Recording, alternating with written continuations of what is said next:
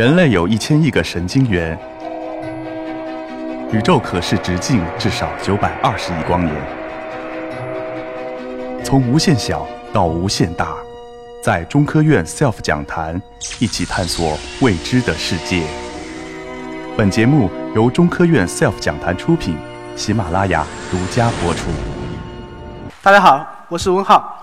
大家可能刚才主持人也把我名字念错了啊，说明这个其实呃人和人之间其实这个有些时候沟通不到位，可能还是会把人识别错，对吧？所以我今天讲的就是要机器怎么样更靠谱的识别人。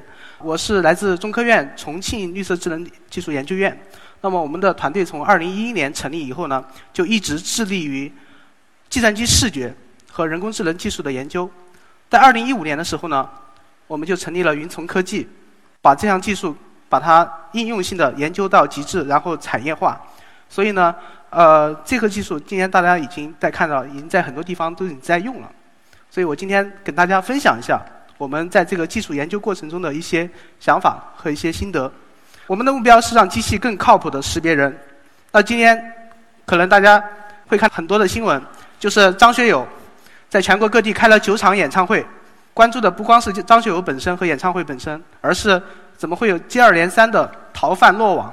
一共抓了二十五名逃犯，这些逃犯有很多，有些是多年没有露面，一直潜藏的。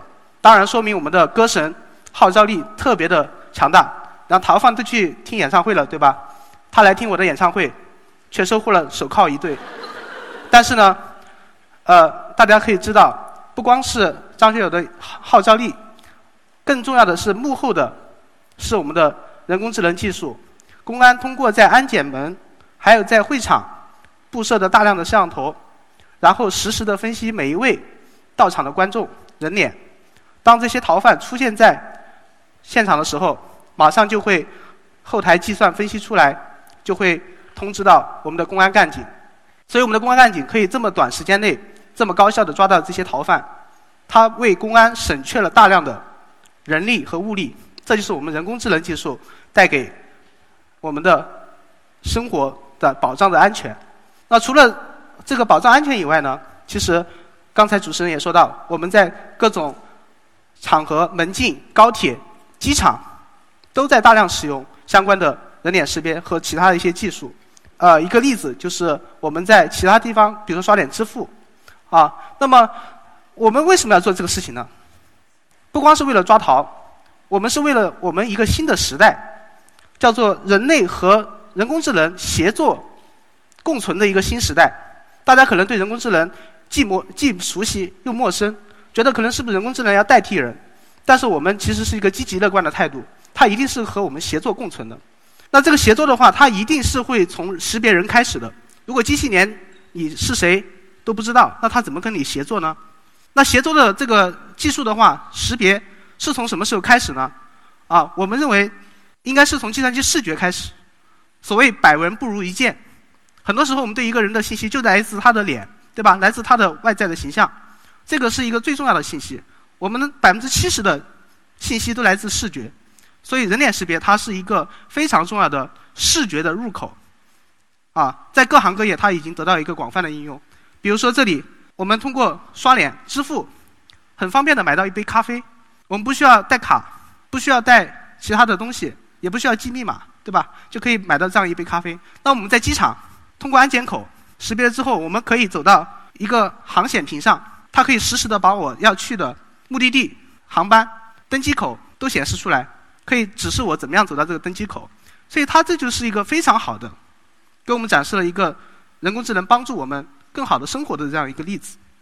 啊，不光是保障我们的生活，所以我们要去做这样的一个目的，就是要。最后让机器更靠谱的去识别人，啊，第一个就是要解决人脸识别，但是我们知道人脸识别它的基本原理是通过相机拍到你的一个照片，然后在后台计算机上去分析。既然是照片，我们大家如果接触过摄影都知道它是有角度的，是有光线的。那你怎么样让计算机来摆脱这些干扰，摆脱这些因素？如果是侧面和正面，这个会怎么样影响？如果是一个逆光？这个时候人脸可能都看不清楚了，那这个时候又怎么样把它识别出来？所以这些因素都是我们首先要考虑的。所以我们从二零一三年开始，我们就做了一些实验性的工作。我们第一个设计了一个大规模的摄像头阵列，这个阵列有九十一个摄像头，包括了七层，啊，我们叫七种俯仰角和十三个不同偏转角度，我们叫做偏航角。这九十一种角度，九十一个摄像头，它可以在毫秒的误差范围内，同时采集到一个人的不同角度的人脸。这个我们称之为结构化的数据，它有别于我们在互联网上。啊，采集到的一些人脸照片，或者是我们自己拍的一些照片，因为它没有角度信息，我们需要知道这样的这个照片它到底是什么角度来拍到的，这个就是结构化，它能够让计算机在短时间内通过少量的数据训练，就可以对一个人不同的角度采取一个有效的分析。这个设备我们现在都还在用，啊，采个采集到了上千万张这样的结构化的人脸。第二个，我们就是模拟。各种各样的光源，强光、弱光、逆光、顺光，或者是太阳光，或者是微弱的星光，或者是我们室外的，比如说车灯，啊，或者是室内的照明灯，这种光源情况下，它不同的光照等级下，人脸的这样的一个变化情况，这就是从角度和光源两个角度去识别这样的一个人脸。所以通过这些技术，我们今天可以把。人脸识别的误识率做到亿分之一，一误识率的话，它就是相当于有一亿次这样的不同的人去识别啊，所以这个时候我们基本上可以覆盖到绝大多数的应用。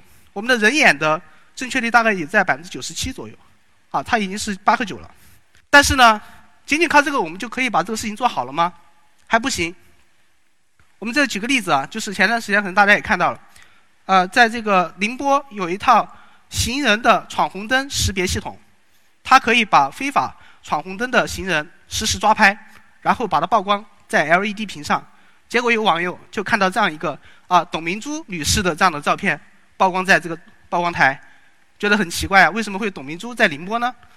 然后仔细一看，发现原来是公交车上的车身广告，车身广告有这个董明珠女士的人脸，摄像机把它精确的识别出来了，然后把它就认为是非法闯红灯了。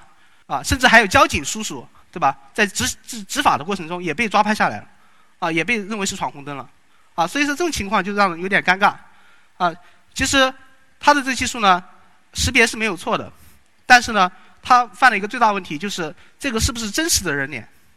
啊，如果不是真实人脸，他应该是要把它排除掉的，啊，这牵涉到我们讲的另外一个技术，活体检测技术，它能够分辨是平面的照片还是视频。还是一个真实的人脸，啊，甚至是一个 3D 的人脸模型，都可以把它分辨出来。这就是我们要做的第二项技术。最早我们做的技术就是用在这个手机银行或者是证券的远程开户。比如说我们大家今天很多 APP 上都会去用刷脸登录，然后呢，它会让你眨下眼睛、转下头，或者是张下嘴巴。这些动作呢，它是随机的，因为是随机组合，所以说你不可能事先录制好。所以通过这些动作就可以判别出你是不是一个真人还是一个照片。但是呢，这个大家在用的过程中会发现，第一个它的时间比较慢，快的话可能要三五秒钟，慢的话可能要十几秒钟。那这个是可能有些时候不太方便。关键是什么？它让你觉得有点不太友好。我干嘛要做这些看起来很傻的动作？所以说这个就是我们现在要把它解决掉的第二代的红外双目技术。它是通过两个摄像头，一个是可见光的摄像头，RGB 的，那么还有一个是红外光。这个红外光摄像头呢，我们虽然人眼看不到，但是它对我们的人脸是比较敏感的，它可以反射，可以被红外的摄像头采集到。但如果是照片或者是这个视频平板，它反射回来的照片是不一样。